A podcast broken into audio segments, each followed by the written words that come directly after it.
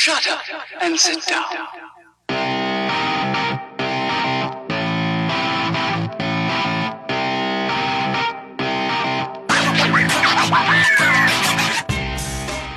Du hörst den Kondensator, eine Sendung über Neues aus der Podcast-Welt.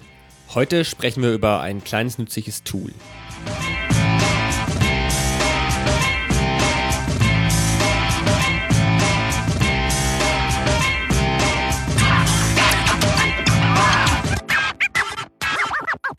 Hallo, ich bin Stefan, schön, dass du zuhörst. Das hier wird eine ganz, ganz super kurze Folge und zwar möchte ich euch ein kleines Tool vorstellen, beziehungsweise eine Webseite, die sehr, sehr praktisch ist.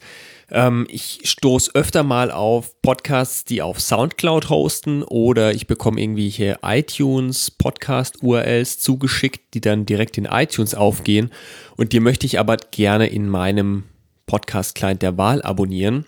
Dafür nutze ich dann getrssfeed.com.